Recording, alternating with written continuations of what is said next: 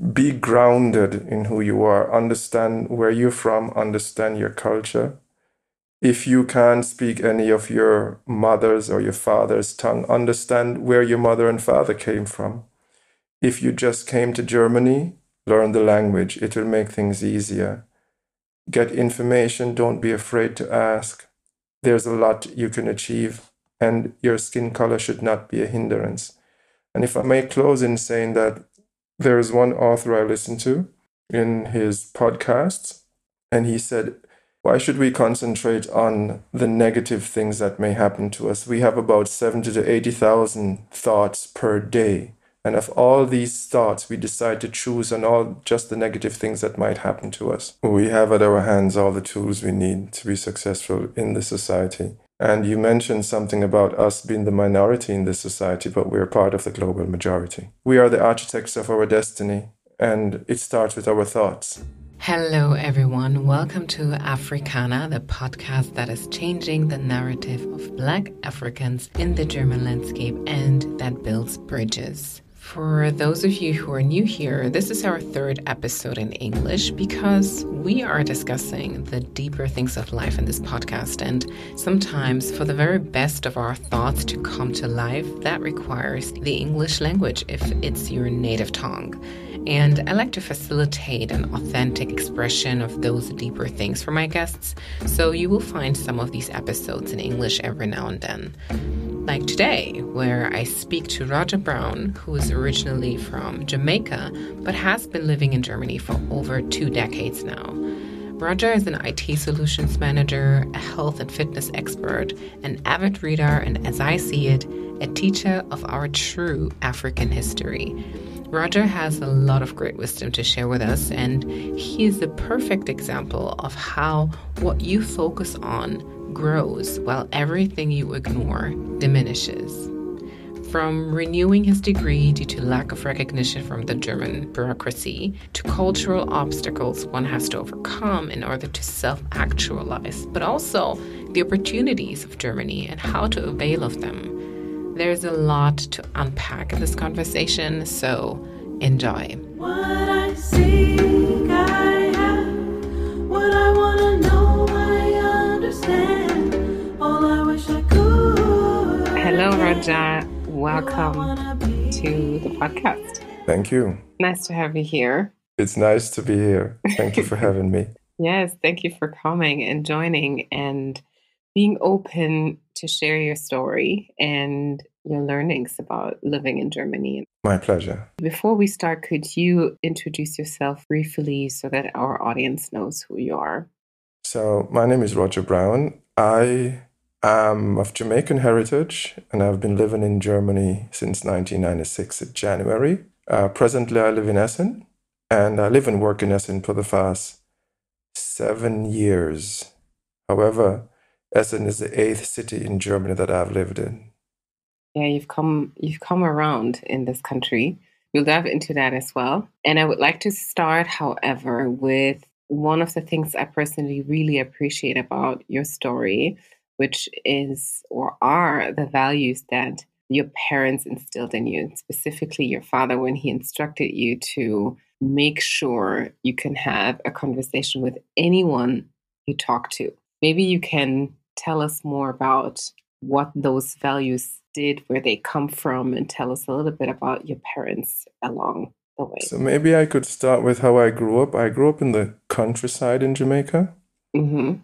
And when I grew up in Jamaica, and probably even until today, there are people there who still do subsistence farming. So, subsistence farming just means that you eat what you grow and you grow what you eat. And whatever rest you have, you probably sell it to somebody who sells in the markets or to the people in your community. Now, my father was an educator and my mother a housewife because I'm the youngest of 10 children. Mm. And being the youngest of 10 children didn't mean that I grew up in a massive family because most of them were much older than me. So by the time I was born, my sixth of my siblings were already gone. Mm. So, what's the age difference? My eldest brother is 25 years older than me. Your oldest. Okay. My elder, yes. And okay. the first six are close in age. So Hmm. Maybe number six is probably still 18 years my senior. Okay, wow. Yeah. So this means between themselves, there's not so much of a difference, but No, there's not so your much a difference. okay. There was a break after number six, and then there was two more. And after these two were born, there was a break, and then myself and my brother, who is two years older. Hmm. Okay. Now, my father being an educator and also working for the cooperative. The cooperative just means that there are lots of small farmers who would plant cocoa or coffee, oranges, and in order for them to get a better price, my father led the cooperative of buyers and he would organize for them to get their payments after selling their small portions to a larger collective area in Mhm. order for them to get better prices. So, as I as you mentioned, one of the things he instilled in us as children is that you should never judge someone based on where they're from, what they look like, or the situation they're presently in, and should be in the should have the ability to speak to anyone. It doesn't matter if it's a queen or somebody from the boardroom to the doorman. It doesn't matter Hmm. and whosoever is in between. And that I kept with me throughout my entire years and in growing up and seeing people for who they are and not for trying to judge persons before I get to know them. hmm So basically, acquiring knowledge before you judge.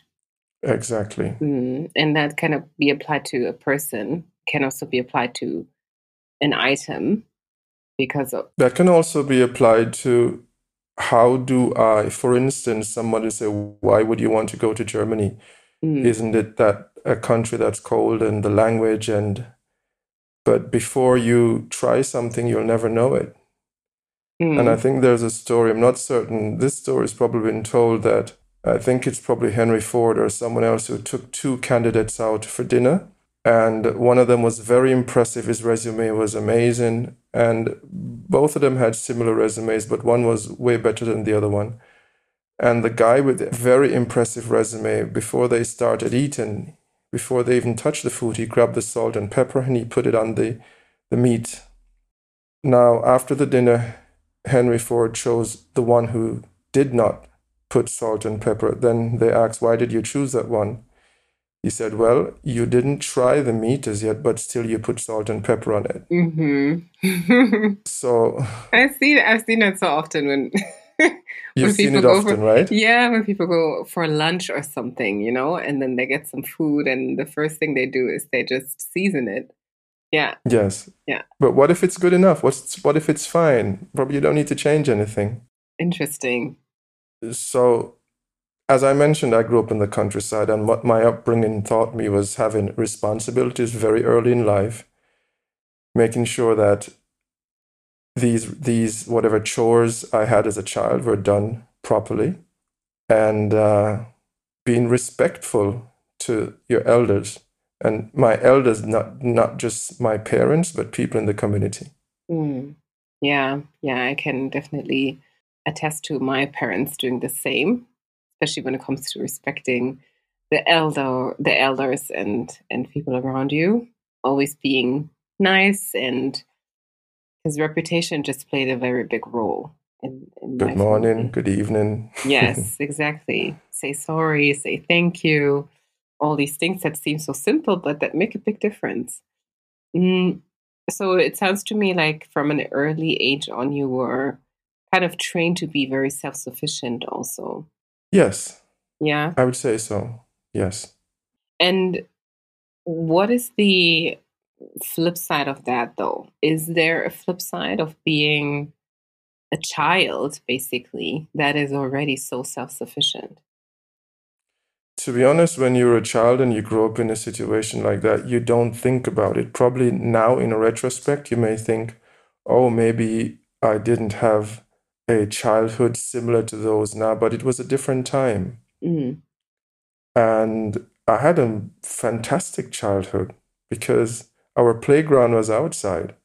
We had lots of trees, we had we could make our own toys, we had animals outside, we had dogs, so pets and stuff. Therefore, I can't say that there's a big flip side to it. Probably not being not gallivanting as much as other kids were able to.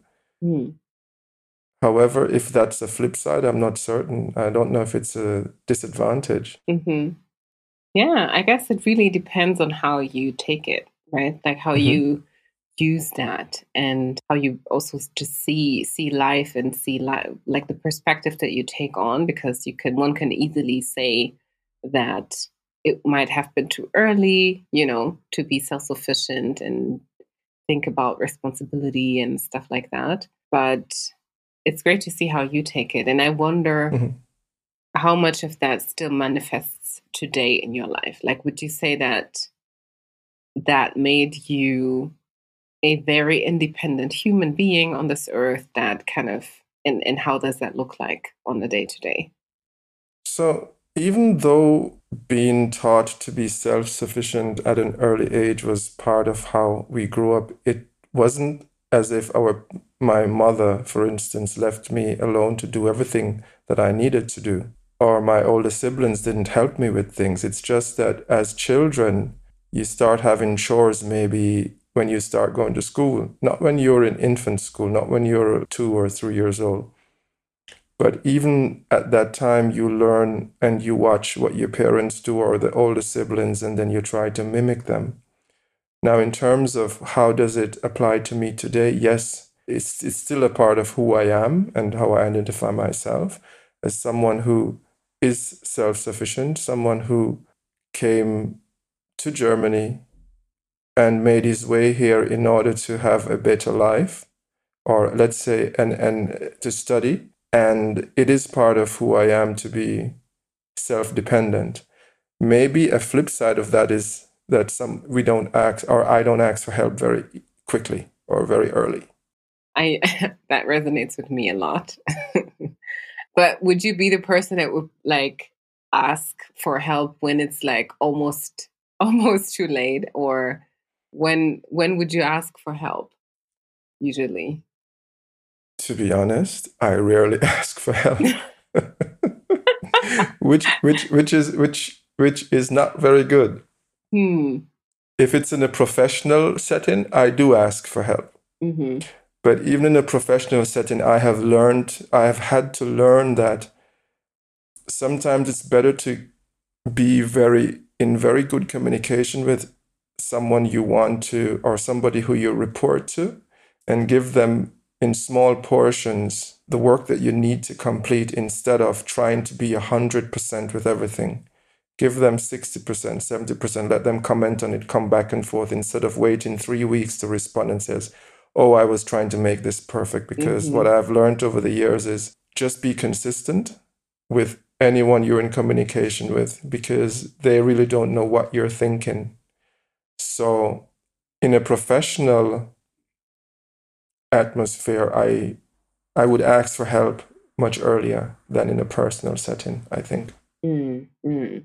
So it did come and kind of bite you in the back not to ask before. Yes, yes, I had to learn that. I had to Mm. learn it. I've had an instance where one of my managers many years ago said to me he had no idea what I was working on. I thought I was doing nothing. And then I gave him a report and was like, this is excellent, but it's just too late. Oh wow. yes. wow, that's so interesting. So basically being consistent with communication, even if can't communicate everything you would want to communicate. Exactly.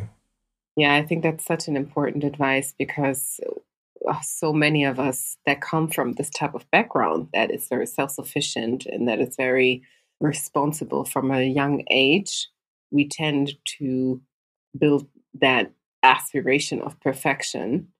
And that comes to bite us in the back later on because we are so silent and we just want to our work and the results speak for themselves, but we live in a world where we just have to be a bit more vocal about what we're doing because nobody's going to know.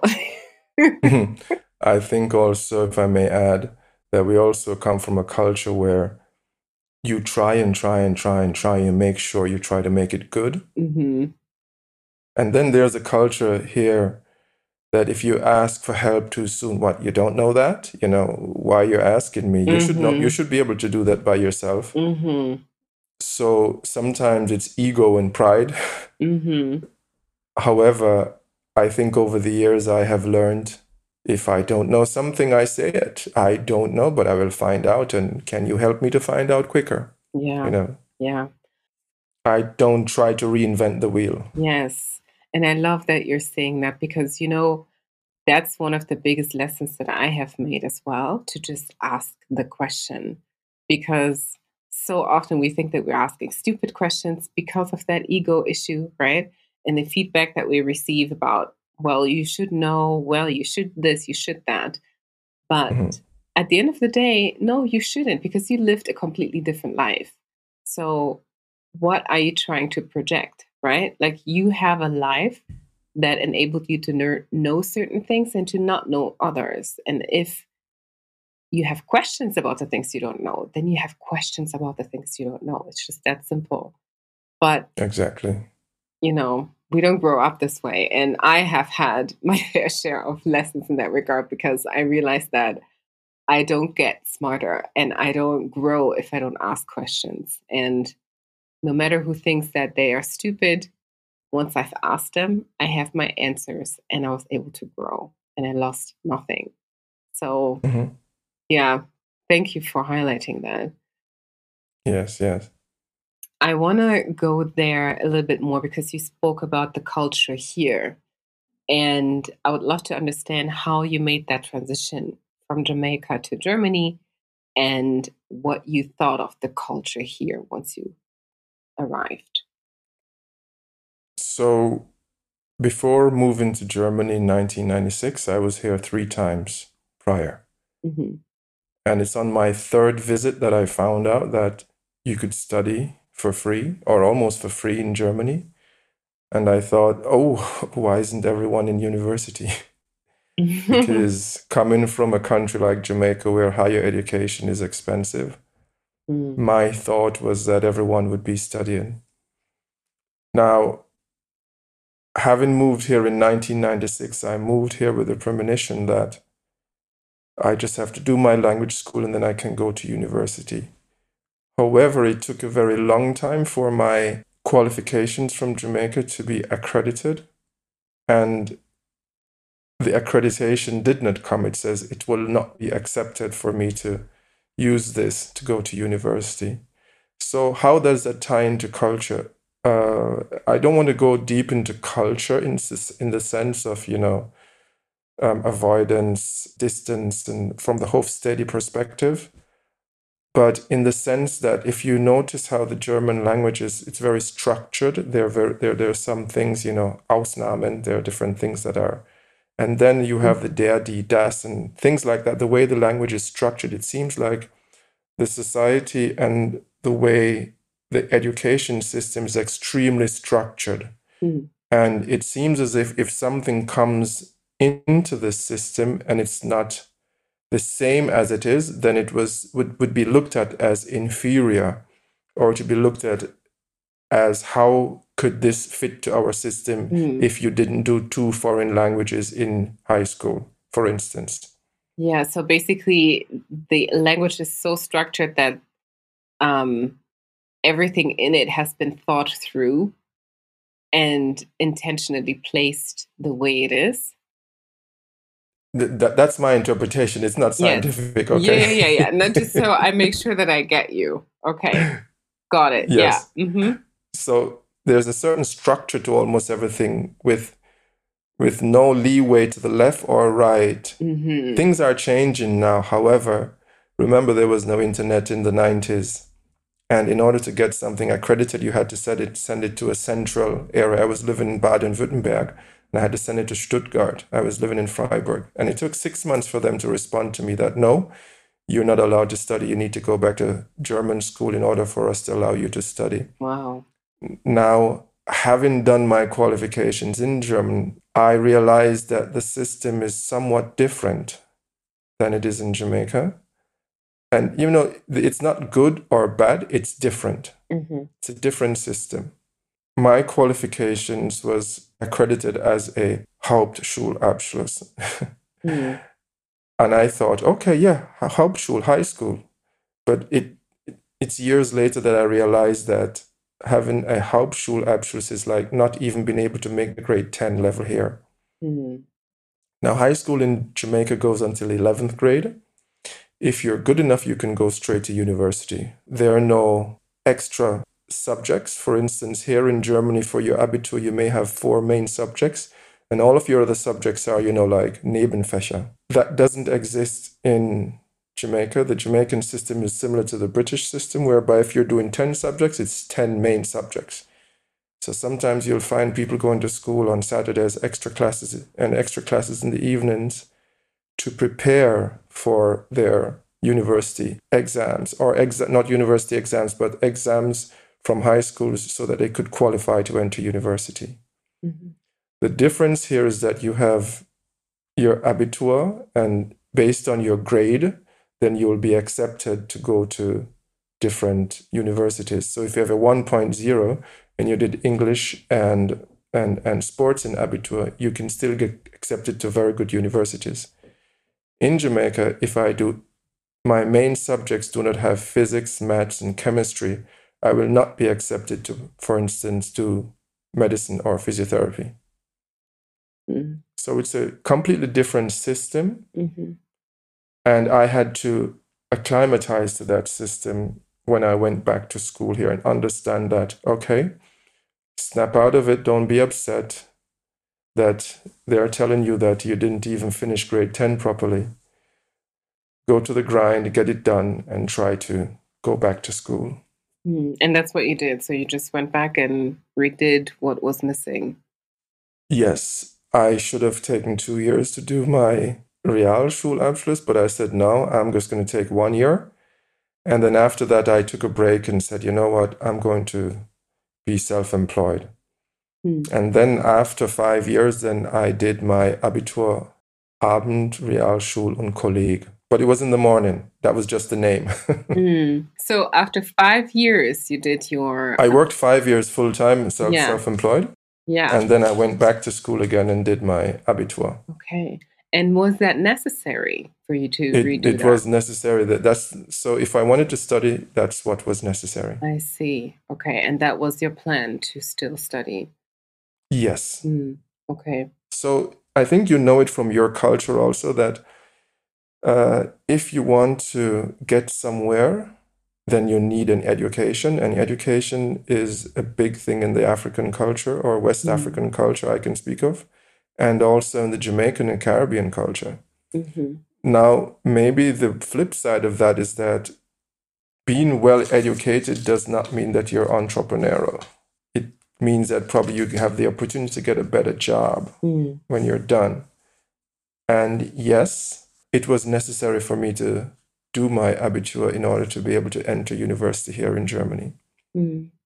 Yeah, and it also is tied to your reputation and the respect you receive and all of that, right? Like, yes, your entire persona is basically dependent on how much worth somehow society gives you as well. So, my motivation was very intrinsic. The term calling someone a nerd, sometimes people may see that as something negative, but for me, that was something positive because I really like to learn.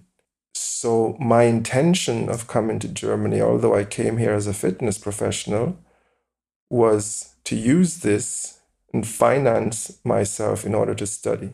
No, actually, originally I wanted to do physiotherapy, then I found out it was not a study program and it was not well accepted in other European countries.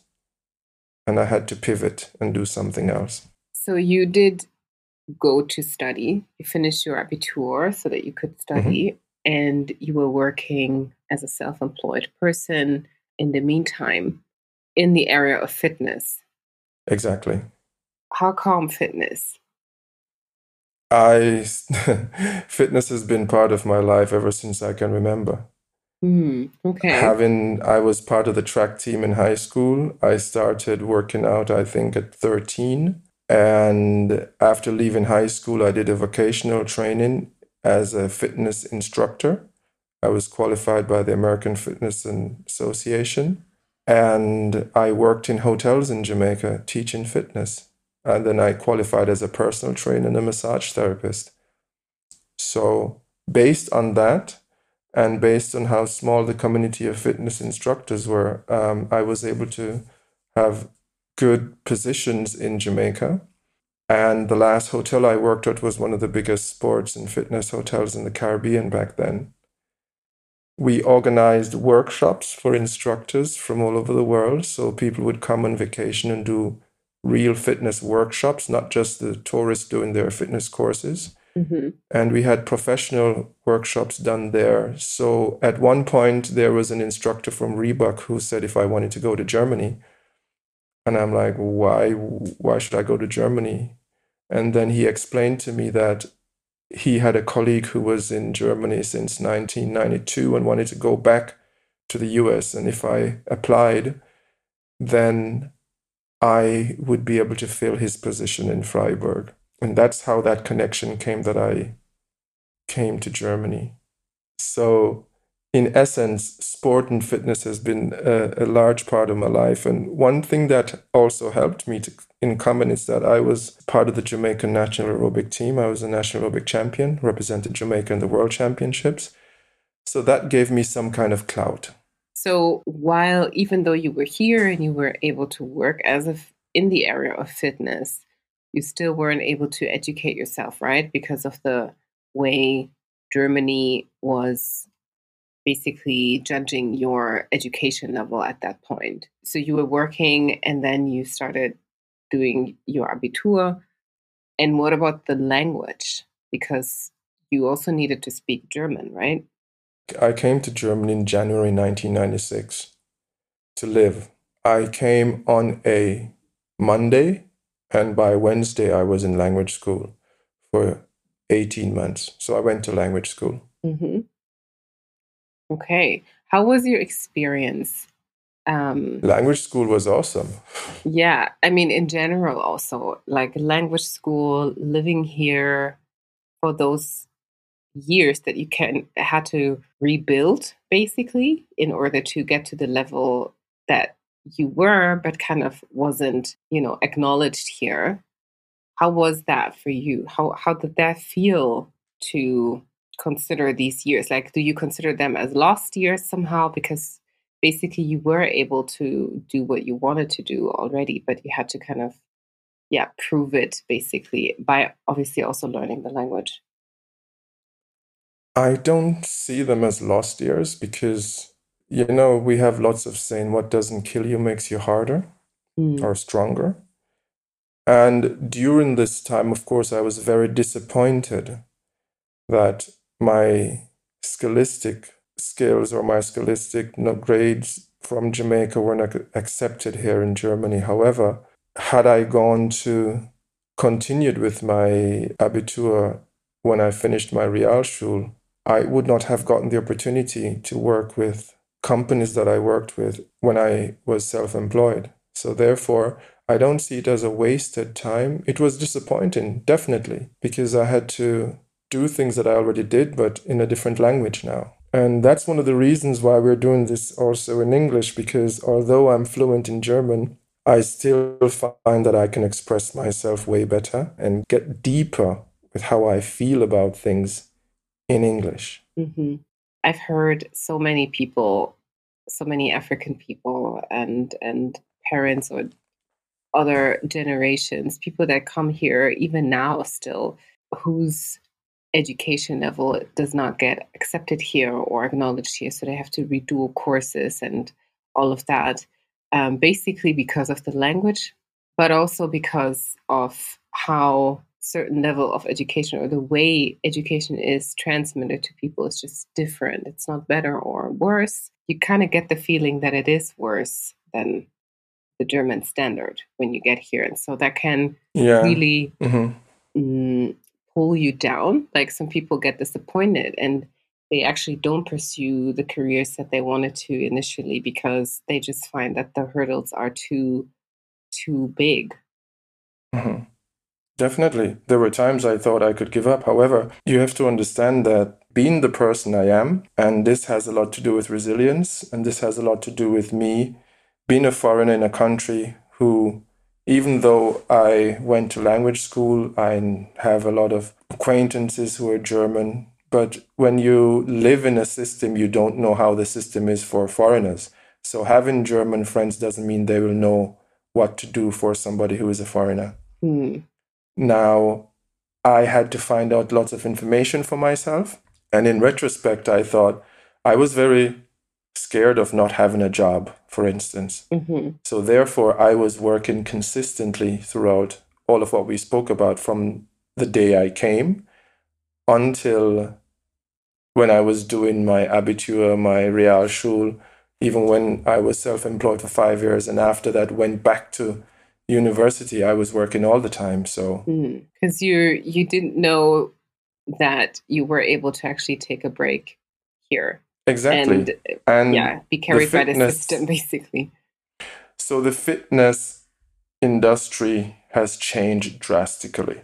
Yeah. Now you can do different studies and for fitness areas. You can do different formal training in the German system.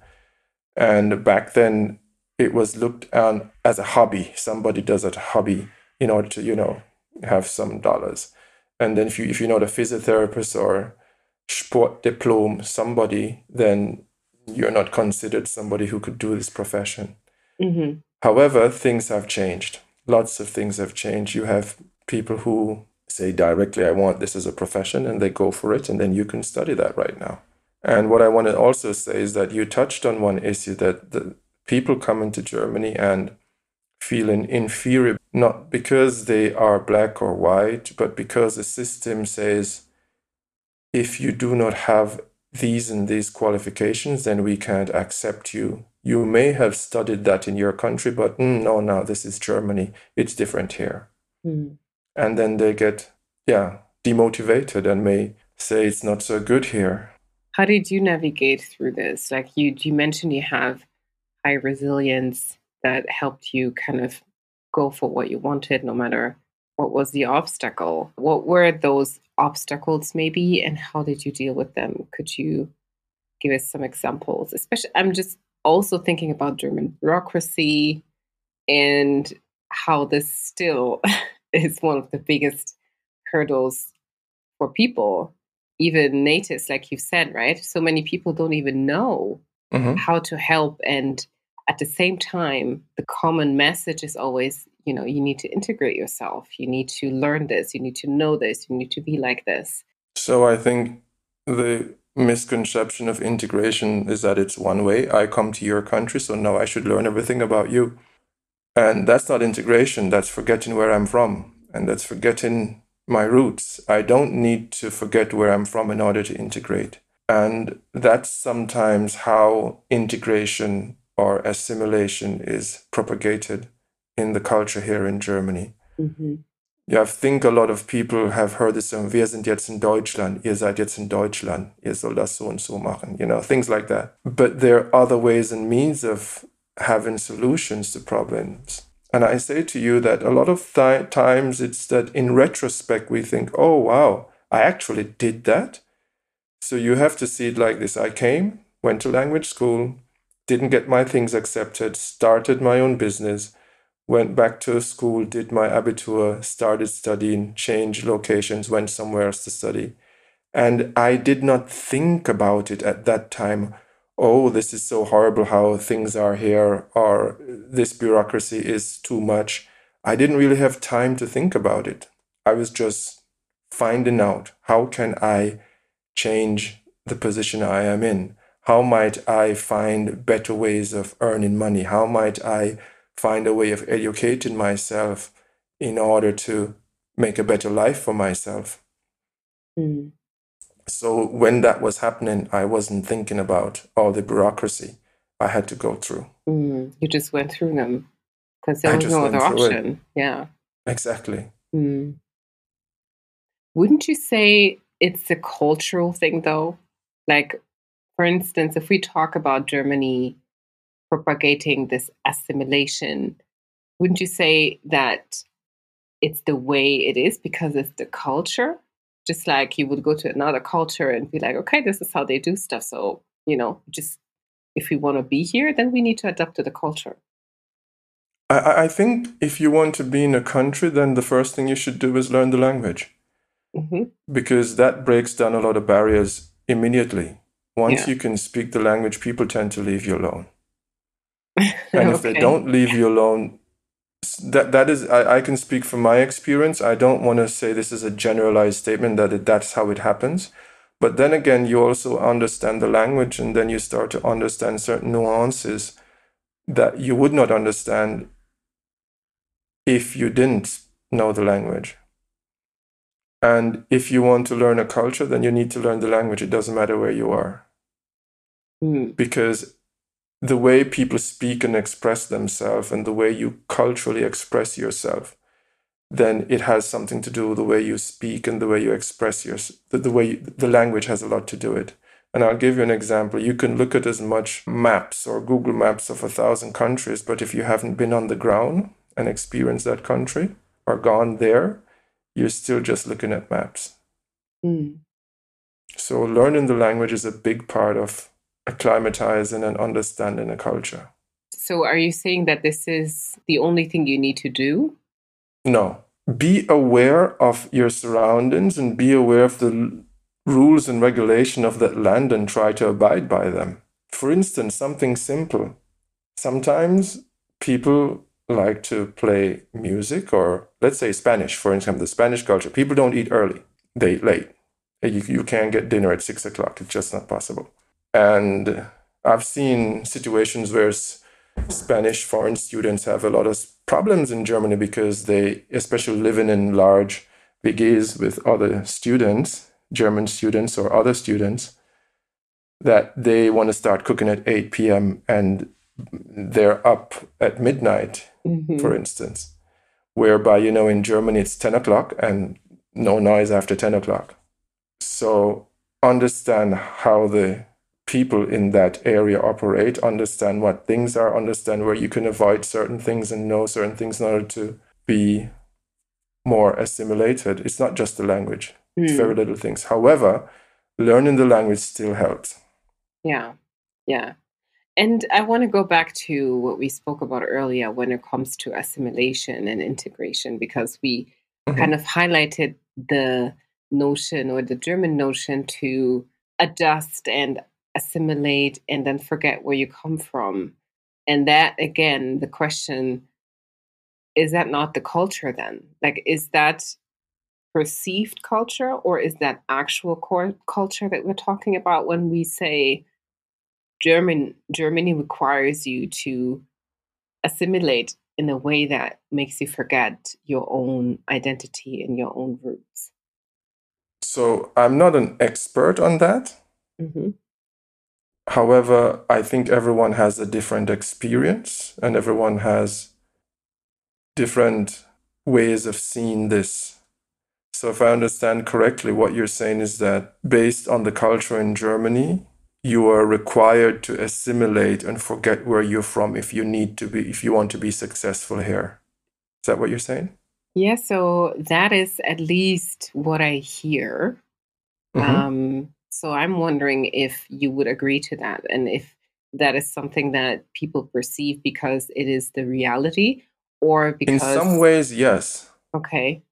But as I said, and this is all retrospectively looking at things, hmm But as I say, a lot of times you're in the grind, you don't really have time to stop and think about it. hmm When I was moving forward, trying to get where I am now.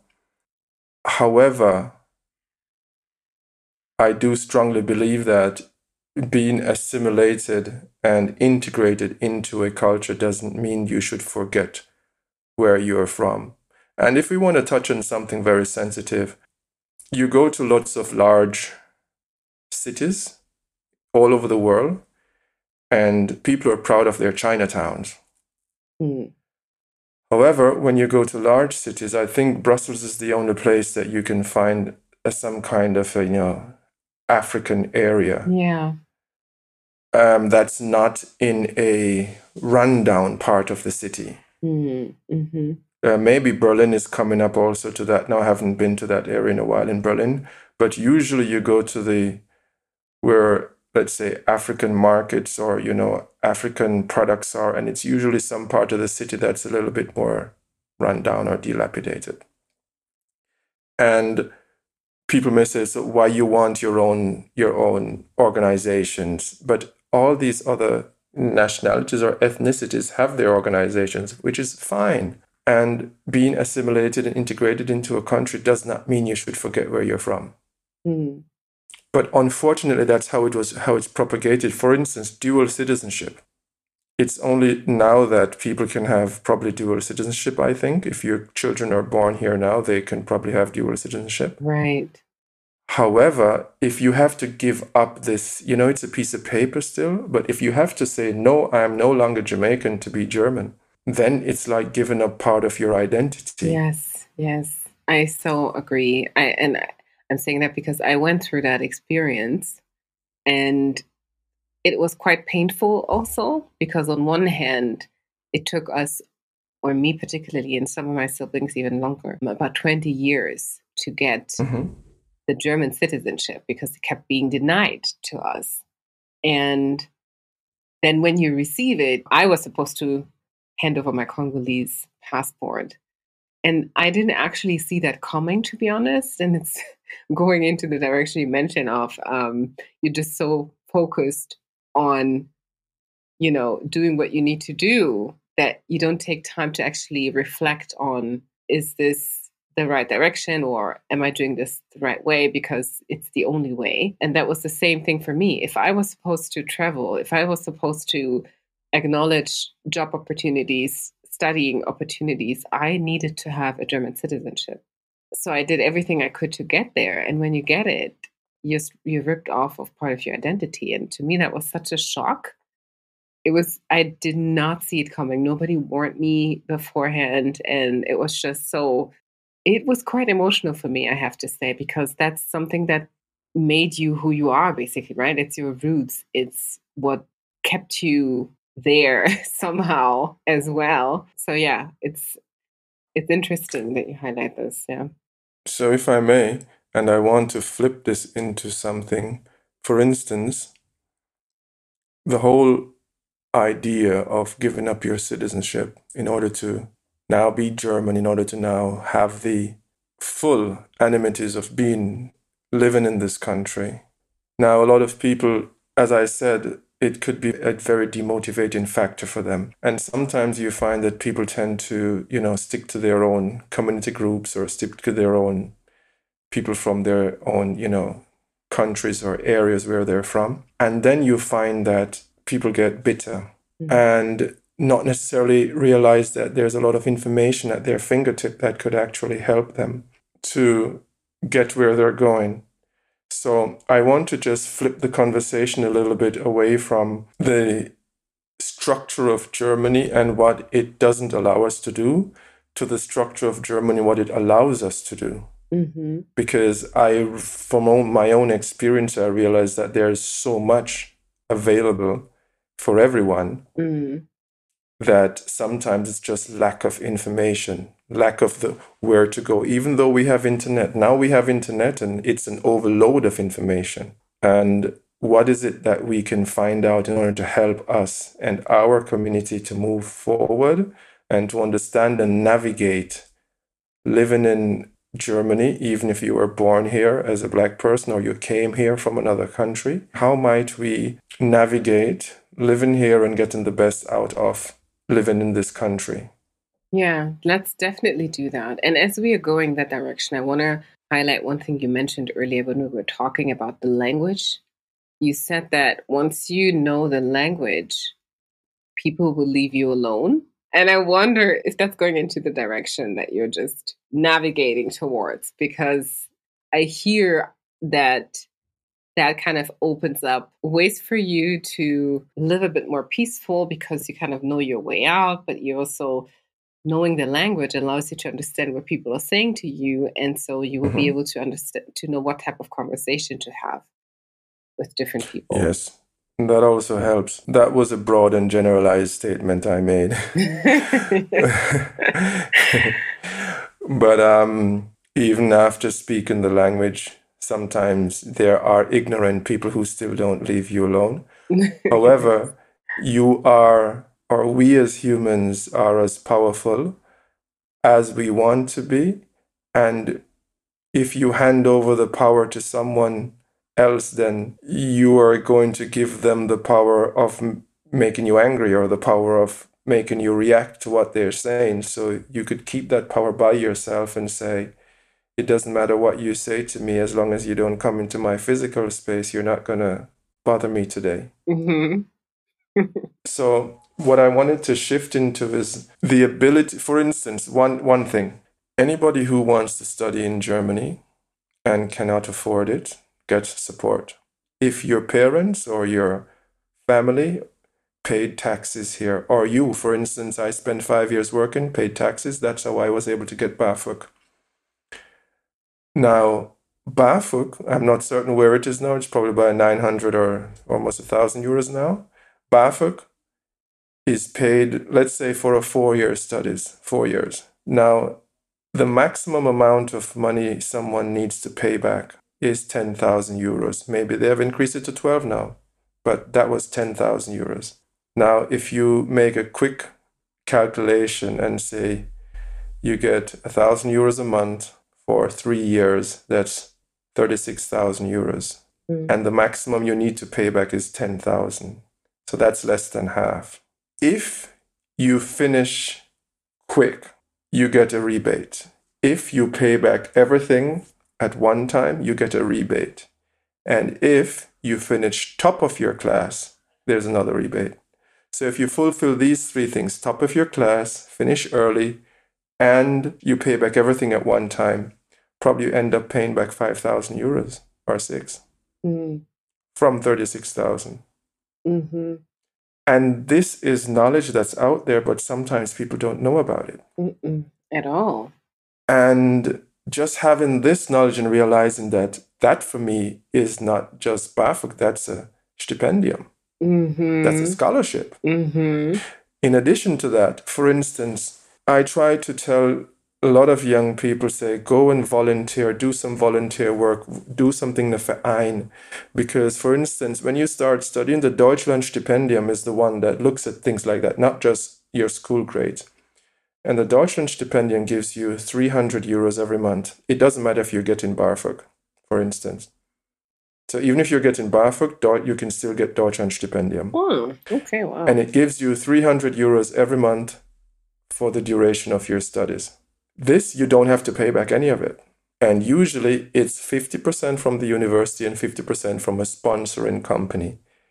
I ended up working for a company that paid half of my Deutschland Stipendium in my master's for a year to do my thesis, and then I worked for them six months after that. So sometimes that's also an opportunity to meet up. Mm. Now, that's at the university level, but if we go even further down to, let's say, the high school and the junior level, how might we have people from our, our community realizing that you can get many things that you would like to have you just have to have the information that it's there and available for you? Yeah exactly. How? How do we get that knowledge to people? Because i, um, I mean i don't have the solutions you know too bad but but I don't have all the solutions. But it's just that we need to ask ourselves, and we need to come together and said, "There's there. The information is there, and people should be able to ask questions. And sometimes it's important to know what should I ask. Mm. So maybe an information Veranstaltung, something like that, so that people can understand that if you want to study, not everybody has to do a university studies. Yeah. Yeah, exactly. You know, young young young people need to. So, for instance, if you want to be a carpenter, if you want to be a mason, if you want to be an electrician, you get paid while you're on the job. Mm. If you want to do a training as a Einzelhandelskaufmann, Kauffrau, or something like that, you get paid while on the job. Yeah. DM offers amazing training. DM is, for instance, a very good employer.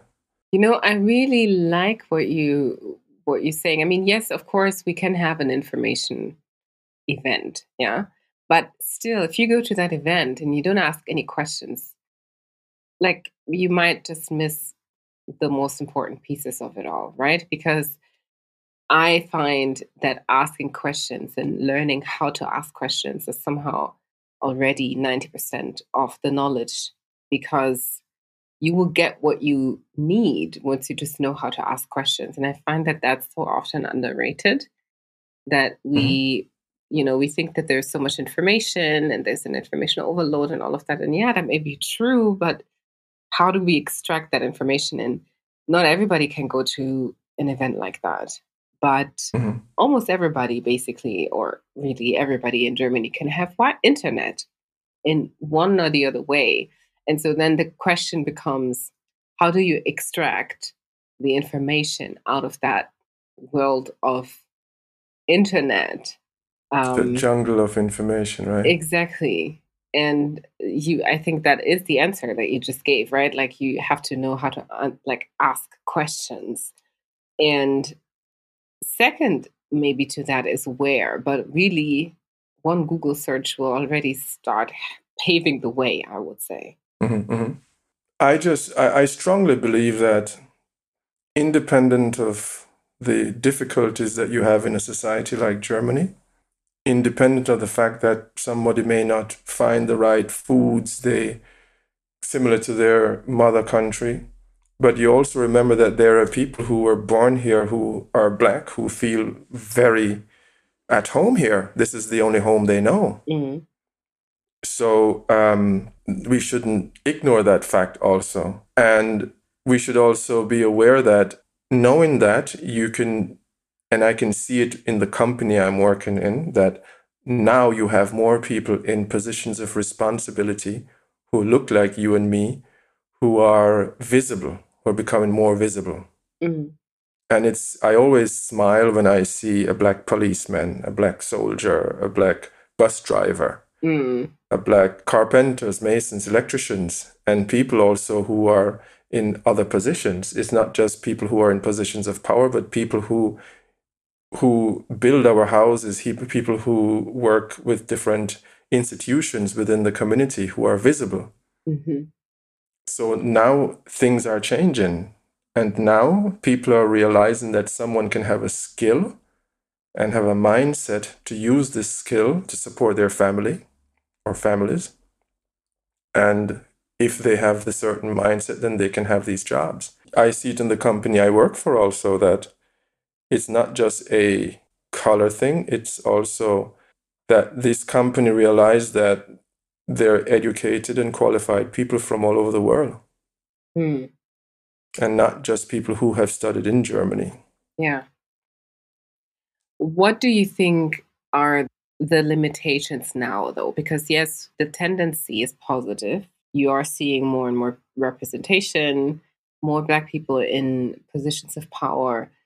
But what do you think are obstacles still for us as Black people to thrive in Germany and in this German society, in the German landscape in general, if any? I see almost a lot of the obstacles is it's the mindset. Okay. And why I say that is the mindset from us as black people. Okay.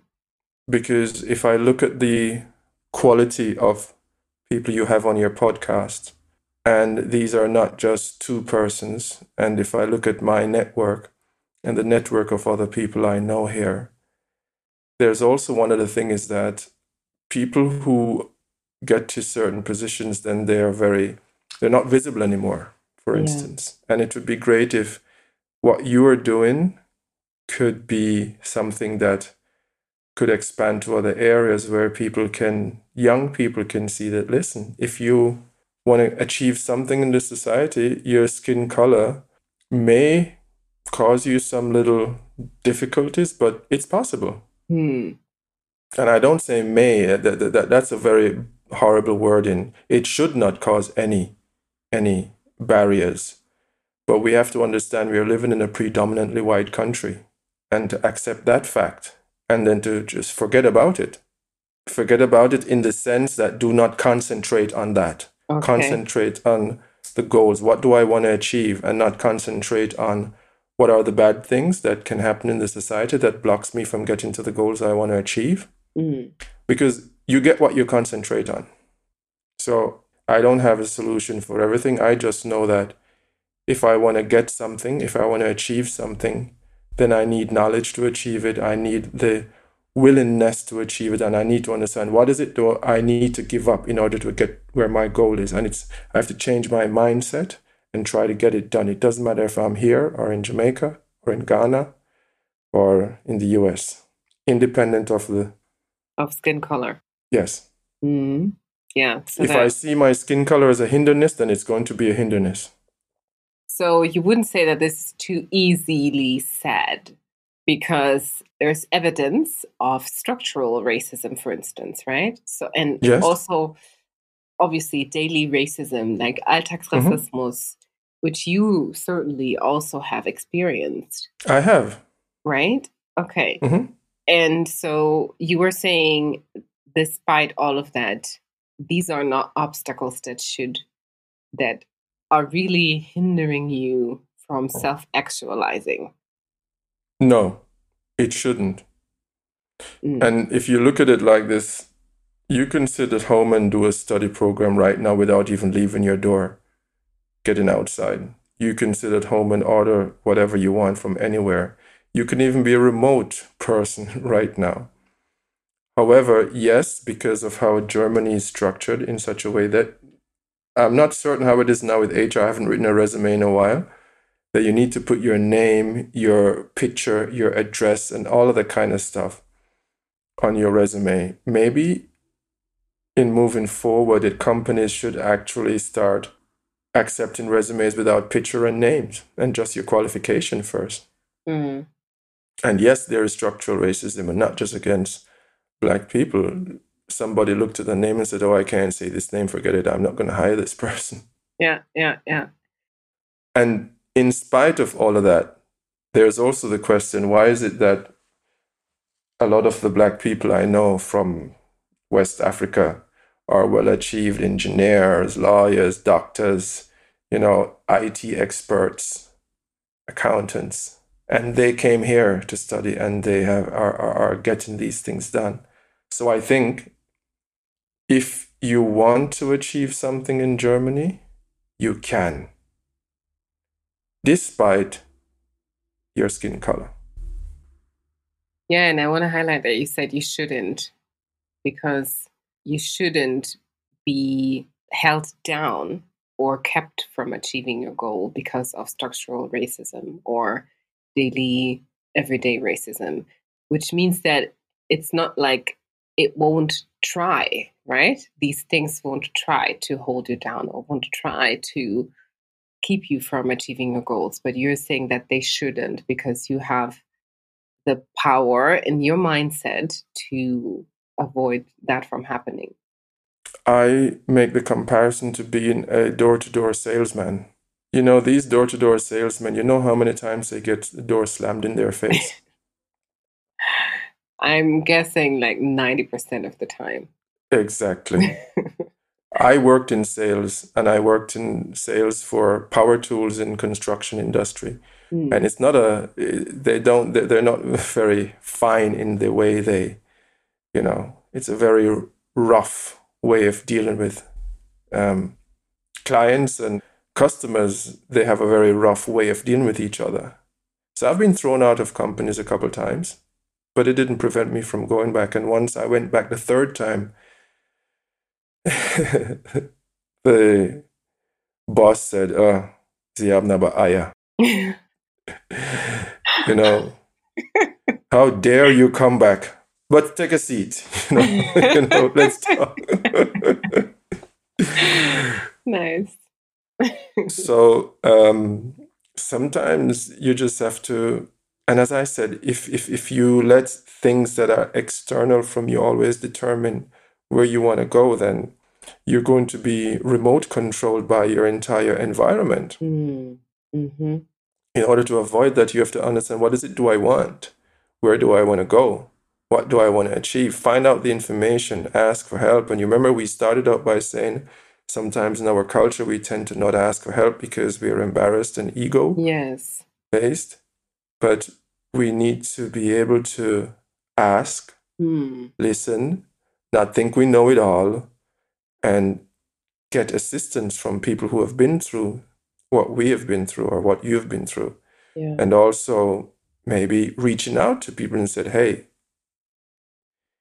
this this organization may need somebody who could mentor someone Yeah. you know so i don't have all the answers but all i know is that you're able to achieve something despite what you look like independent of the fact that there's structural racism we shouldn't put our concentration on it we should take back the power and say how might we as as, people of african descent make sure that the society we are living in though it may be not the ideal society for us how might we take the positives out of it and make it even and multiply these positives for us and for the ones who are coming after us I wonder.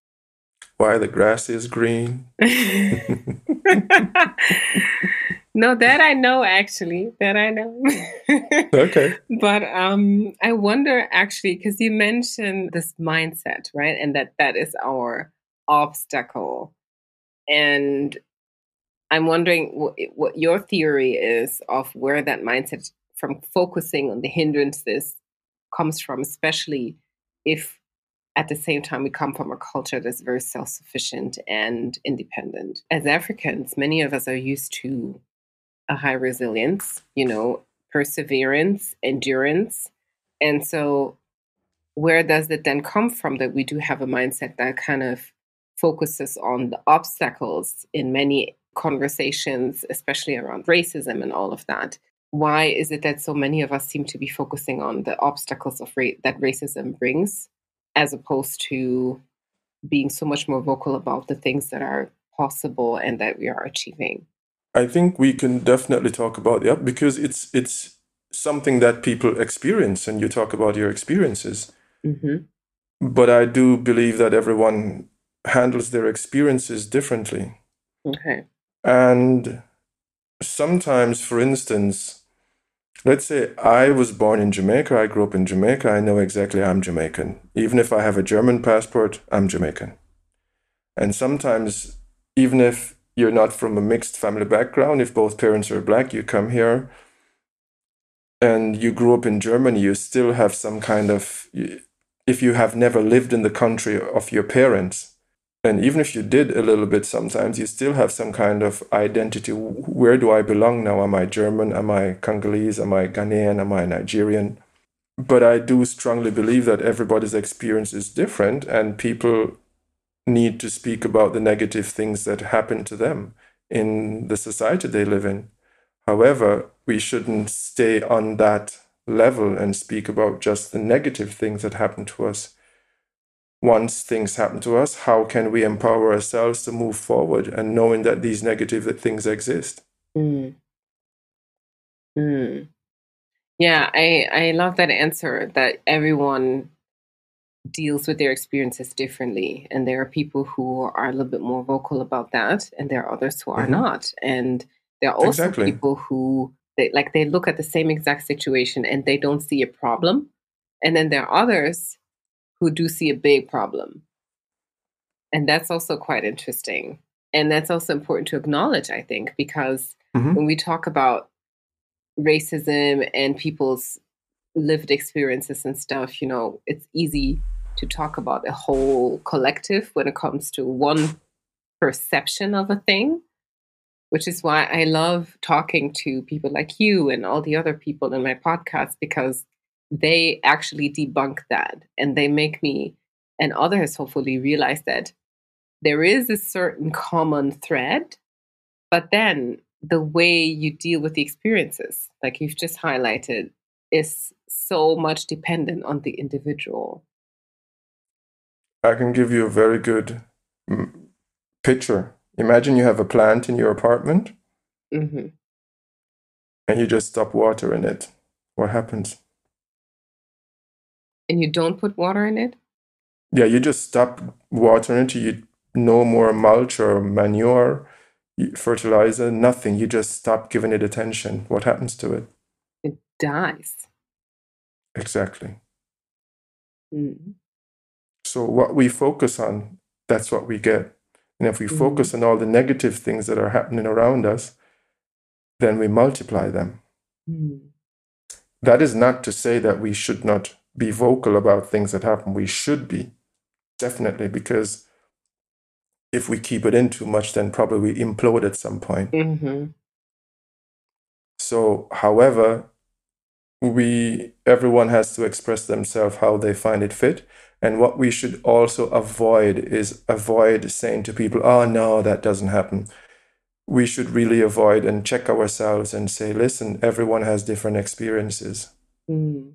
And we should accept also and appreciate when somebody wants to share something with us. Mm. We should also be in the position to say, okay, now that you have shared that with me, what's the next step? What, Mhm. what will you do or how will you change that the next time? Yeah. Sometimes people may get angry, but it's fine. It's okay. Sometimes you don't have to say anything, just listen. yeah. A dialogue. Mhm. Exactly. Yeah, I agree. I totally agree. I think that that's so, so necessary because we can see today how everything that is circulating around the world is just very polarizing and not necessarily building bridges. Mhm. And we desperately, desperately somehow still long for those bridges and we need to be listened to and heard and understood. But then we fail to first and foremost look for those bridges to build so that we can effect that change that we need actually. So I think lots of changes are happening and lots of things are are, are changing within the German society towards people of African descent. Yeah. And this is also happening with the plethora of organizations started and run by African people of African descent. And there is, you know, academic organizations, Verein that helps young people come to Germany and do trainings. There are organizations that help them with Ausbildung or vocational training, you know, so there are lots of organizations in addition to that. And I was speaking with a group of young academics, and the topic was how does Afrobeats change the way people perceive people of African descent in Germany, or Mhm. even change their perception of themselves? And one young man said he's over 30, and he said his brother, who is 15 now, is just so proud and so, you know, I am from this country, I'm from this country. Whereby when he was 15, as well 17, 18 years ago, a lot of his young friends who were also of African descent tried to say, hey, I'm from the US. Or they didn't really say too much about their country. Mm-hmm. But now, with the dominance of Afrobeats worldwide, this perspective of seeing that Africa also have popular culture changes the perspective of young people and said, listen, that music comes from my country. Now we have TikTok, Snapchat, YouTube shorts, and people are showing up in a very good way. And and and people are our people are being more visible. And if you look at it in Germany, for instance, then a lot of young Africans are identifying with their culture, identifying where their parents are from, identifying with who they are. And this can this is something very positive I see. And this mm-hmm. can also help in facilitating wanting to be more grounded uh, if, if i may say if, if you're more grounded in who you are then you have the the ability to get anything you want to achieve. Mm. if, if we do a quick look at for instance me being in germany i've been in germany for a very for a long time and i came here with the expectation i was going to study immediately. It didn't happen. I just kept in the grind keep going keep moving. So what else can i do? Oh okay um, I need to pay 500 D marks back then, every month, 600 for physiotherapy. Oh no, I'm not earning that much money. I need to do something else. Went back to work. Hmm, maybe I can't do physiotherapy. It's not a study program. Okay, what else do I like? I like business. Okay, then I'll become self employed, worked for five years, paid taxes. And then I started to say, how might I study without having to work so much because it's very physical? And then from there, I realized, okay, if I pay taxes for five years, then I'm eligible for BAföG. However, you have to start studying before you're 29, before you're 30, sorry. Mm-hmm. I don't know if that has changed. And then I just kept moving, moving, moving, moving, moving forward. So maybe in retrospect, certain things were a hindrance. I didn't, I saw them as hindrance, but I didn't dwell on it. I kept moving forward. Maybe I would have been further in my career if had I stayed in Jamaica or went to the UK. I don't know. However, I am the person who I am today because of all the experiences I made on the way to where I am right now. And presently, I work in for an energy company in IT. I do IT project management, and sometimes we do large integration projects with Microsoft or with other large companies. And within these integration projects, I realized that a lot of my experience working in different sectors and being able to deal with so many different characters helped me today in the way I work and people from all different cross cultures, different cultures. So, therefore, I just think that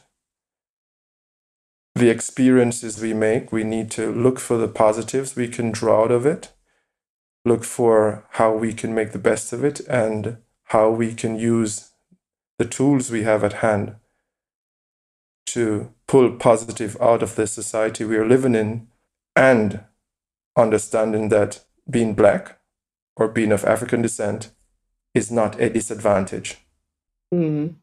Yes, I love that. Also, based on your own experience and growth to see how you've really lived that like that advice that you're giving about focusing on what you want to achieve and that you will achieve it.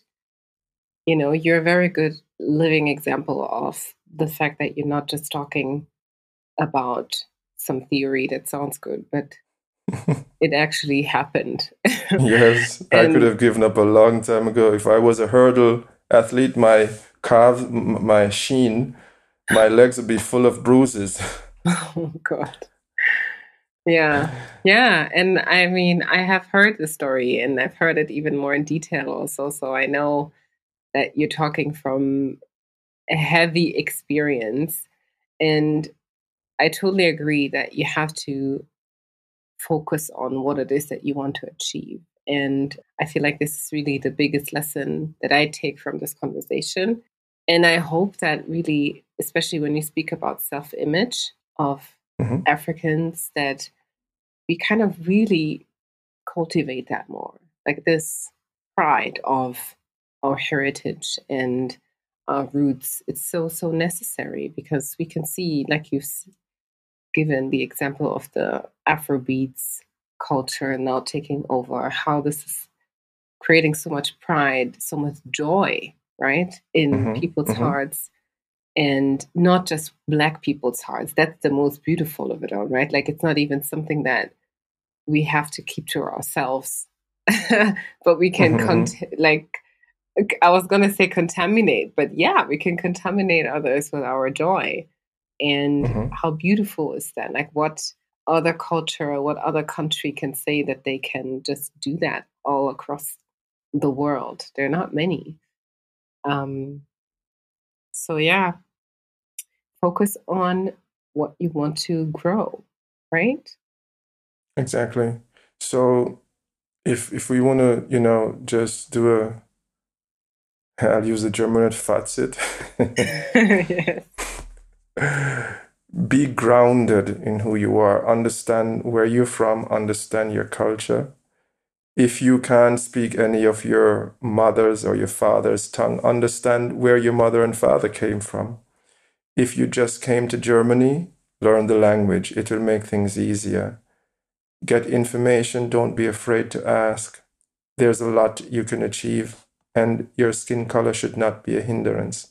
And if I may close in saying that there is one author I listen to, in his podcasts, and he said, Why should we concentrate on the negative things that may happen to us? We have about 70 to 80,000 thoughts per day. And of all these thoughts, we decide to choose on all just the negative things that might happen to us. We are the architects of our destiny, and our it starts with our thoughts. And not only just our thoughts, the things we put attention to. As a man thinketh, so is he, right?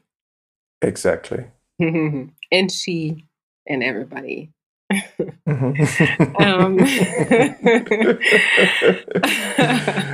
so, thank you, Roger. Um, you said as I want to close with, but we're not there yet. okay, okay. almost, almost. Mm. Um, you actually already took some things out of my mouth by providing really good advice to conclude, and I I appreciate that. I really hope that people take that to heart, and especially because there are so many examples that we see of ourselves that do that and that are successful and that are happy with it. It's not like they are mm, giving something up. They're actually becoming, just like you've advised, their whole selves. And they're doing it just beautifully and successfully. And I really wish that for for all of us to get to that place where we can just be ourselves, be in our blackness, in our Africanness, in our roots, and at the same time you know, thrive in a country that we might be a minority in. We have at our hands all the tools we need to be successful in this society. And you mentioned Yes. something about us being the minority in this society, but we're part of the global majority. Yes, yes. Thank you for highlighting that. We are part of the global majority, and that's a great perception to or perspective to take on and to cultivate. Yes, I agree. You've already shared some information about the work that you do as an IT consultant, but maybe just in a nutshell for people who find that interesting, because that's also an important piece of the podcast. What can you tell us about the work that you're doing and what it is that people should take out of it? Mm. What I really do is I'm an IT solutions manager. What that entails is we build internally in the company I work with IT solutions for the renewable energy sector. hmm What that means is that we may look at processes and we look at applications or how people work in various areas, and we ask the question how might we make this process simpler and how might we build an application that makes working or do, solving these problems easier for the persons who need this application, who use this application. One of the applications that my department has built is something that we use to see, for instance, all the energy that a wind turbine produces. We also, the same application makes you see if someone is on the wind turbine. If it's a stormy day, people in the control rooms can open their laptop and we call it to curtail a wind farm to turn it off. If, if something is wrong with the wind turbine, we're able to have alarms sent to the person's laptop so they can actually assess the situation that's going on. So there was nothing on the market that did cover a lot of different touch points and the internally built applications like that. Something simpler would be the wind turbine needs inspection. How do you inspect a wind turbine? You actually need to climb the wind turbine, you need to go into the wind turbine. And we digitize the process with an application that could be used to inspect the wind turbine.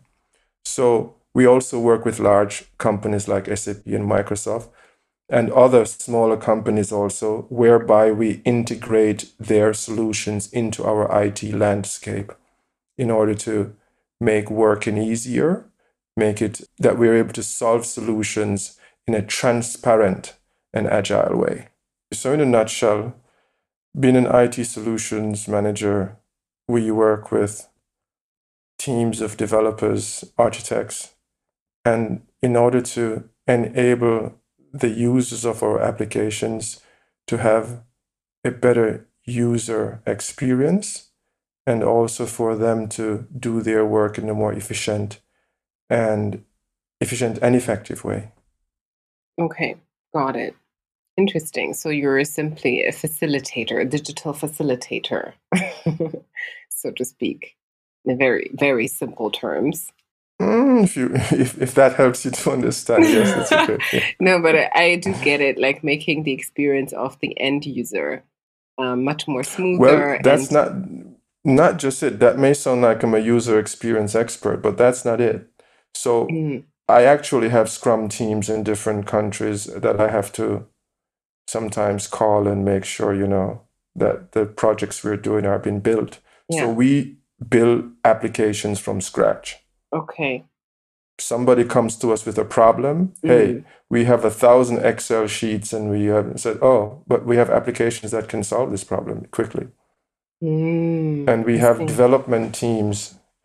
If we don't have an application and nothing exists on the market, and sometimes there's something that exists, but it's part of an SAP or part of a Microsoft, which makes it big and cumbersome, and mm-hmm. integration can take a long time. Mm-hmm. We sometimes build these applications, and at first it may seem like it's more expensive yeah. and more complex to mm-hmm. build it. Mm-hmm. However, in the end, we don't have to pay service fees and licenses. Services, yes, we pay internally, but licenses doesn't exist. Yeah, it's a one-time so, investment, basically. Exactly. Okay. Uh, we have a little bit of continuous investment, yes, but not as large license fees. Yes. So the department I'm in, we're not just looking at the user experience, we're also looking at does it fit to our landscape? We have to look at things like GDPR compliance. Mm. We have to look at um, how might we make everything transparent. When I'm working with Scrum teams that are in Vietnam, uh, there's a Scrum team in Spain, there's people in the US, there are people in Poland, Bulgaria, Slovakia, Slovenia, you know, Turkey. So there's one team that I am I'm the scrum master for that someone is in Turkey, someone is in Slovakia, someone is in, and one of the person in the team is in Vietnam. How can I make sure that these times are set and people can work with each other? So we do build applications and we do integrations of applications within our IT landscape also. So you build applications, I see. So that's why you're an IT solutions manager because your your job is to basically find a digital solution to the needs of your exactly. customers, and that's in the form of a software or. And when we say customers, it's internal. It's internal. Okay. Okay. Yeah. Got it. Got it. We, we don't try to sell these applications outside. Yeah. Um, uh-huh. Our customers are internal, but they still have to pay the money has mm. to come from somewhere. Mm-hmm. So it's not like my department has this big pot of money we're just building for everybody. We build base and we have a large funnel and there's a system. When it comes to my department, it's not an idea anymore. A prototype had to be built already. Mm-hmm. And then we say, we tested this prototype. Yeah. And we want to build this and then it comes to us. Okay. But what do you mean by ha- keeping it internal? So your company must be extremely huge if yes you're yeah selling internally basically we're over we're, we're, so you don't call it selling you just call it recharging the department recharging okay okay yeah. so the company has over 20000 employees okay wow mm-hmm. and it's in japan australia south korea all over europe netherlands belgium spain germany um, poland uk and the us hmm. Okay, fascinating. Well, if you so want if you're driving down the road and you see wind turbines, then they probably are a part of the company I work for. Interesting. Wow, I think that's quite. In, I haven't seen that type of mm, business case yet in my podcast, and mm-hmm. um, the type of focus also. So it's quite quite interesting. I love to see the diversity of roles and types of companies out there. So thanks for sharing mm-hmm. that. Um, You're welcome. We have to come to an end to our, of our conversation now. Mm-hmm. because time has passed. And before I let you go, I will obviously ask my favorite six speedy questions. One word answer? Yes. you ready? Okay. Okay. Yeah, I'm ready. I'm ready. I'm ready. I'm ready. Okay, cool. Truth or reality? Should I choose? Mm. Truth. Rain or snow? Rain. Salsa or bachata? Bachata. Inferiority or superiority? Neither. Okay. Stinginess or wastefulness? Neither. Come on. you have to choose one.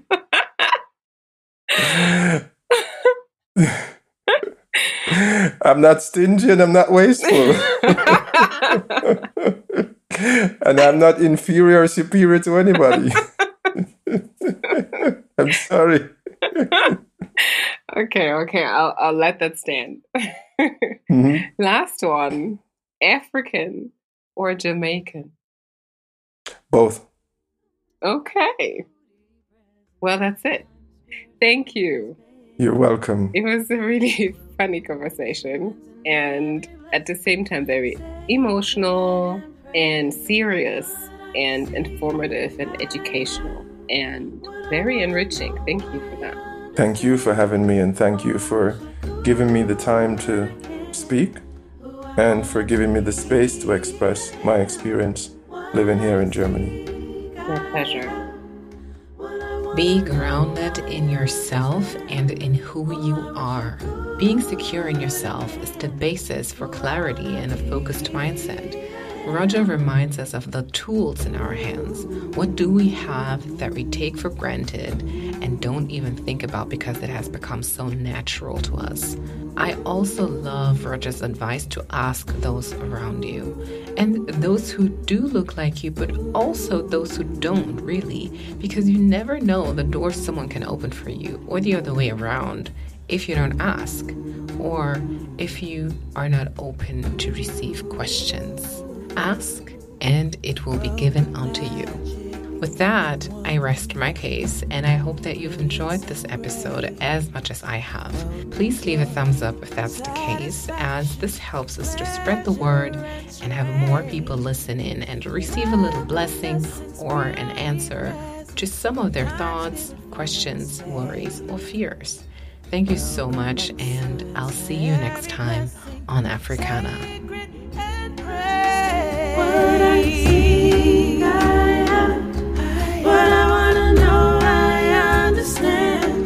Oh, I wish I could.